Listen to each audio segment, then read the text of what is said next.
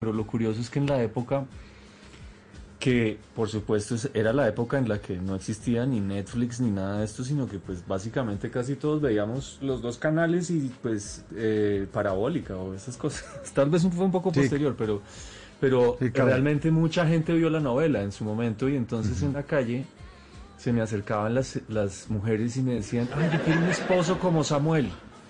Y yo les decía, pero si el tipo, un segundo, pero si el tipo es, infiel.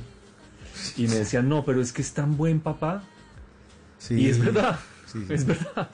Y yo creo que uno de los secretos de la novela para que la gente la quisiera tanto es que los personajes que se presentaron no eran lugares comunes y no eran como el malo malo y la buena buena, sino que todos los personajes eh, eran tenían la posibilidad de cometer errores y también de actuar a veces admirablemente eh, y cometer errores graves y hacer sufrir a los demás y eso es algo que pues todos los seres humanos tenemos, ¿no? Esa cosa de, que nadie es malo todo el tiempo y nadie es bueno todo el tiempo.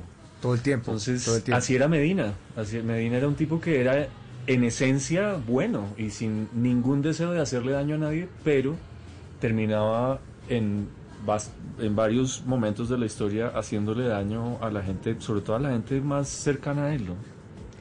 Nos pasa. Claro, lo, que pasa es que los seres humanos somos eh, varios como por dentro, tenemos varias dimensiones, varios ángulos. Seguramente este en, Papá Bonachón era talla L, pero en Fidelidad sí, era XS. no, no, eh, un, esqueletico XS. un hilo dental XS. aquí lo están, oye, aquí se lo están eh, saludando. Dicen, excelente actor, el papel en la película de la Huaca, en nuestra ah. línea telefónica, en el 316-692-5274, donde los oyentes interactúan y hacen parte de, este, de estas conversaciones para gente despierta. Le están escribiendo, excelente actor en el papel de la película La Huaca, de los soldados, genial. Hasta rabia me dio cuando la vieja se le llevó la plata, una excelente escena. ya ir desde Medellín. Tan querido Jair, muchas gracias. Ese es otro personaje y otro proyecto que, recuerdo con mucho cariño. Y es, además me parece fantástico que la gente le cambió el nombre. Para la mayoría de las personas es La Huaca. Y se llama Soñar no cuesta nada. No cuesta nada, exacto. Eh, pero sí, es un personaje también entrañable.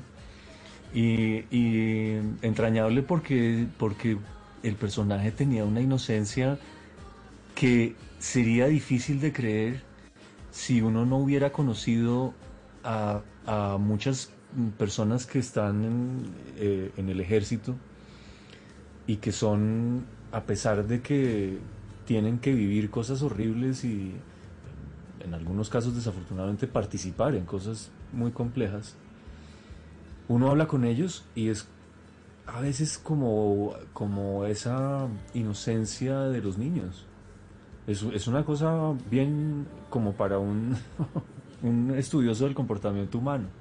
Y este personaje que yo hacía era un tipo de una inocencia eh, pasmosa, por eso es que la vieja se le roba toda la plata.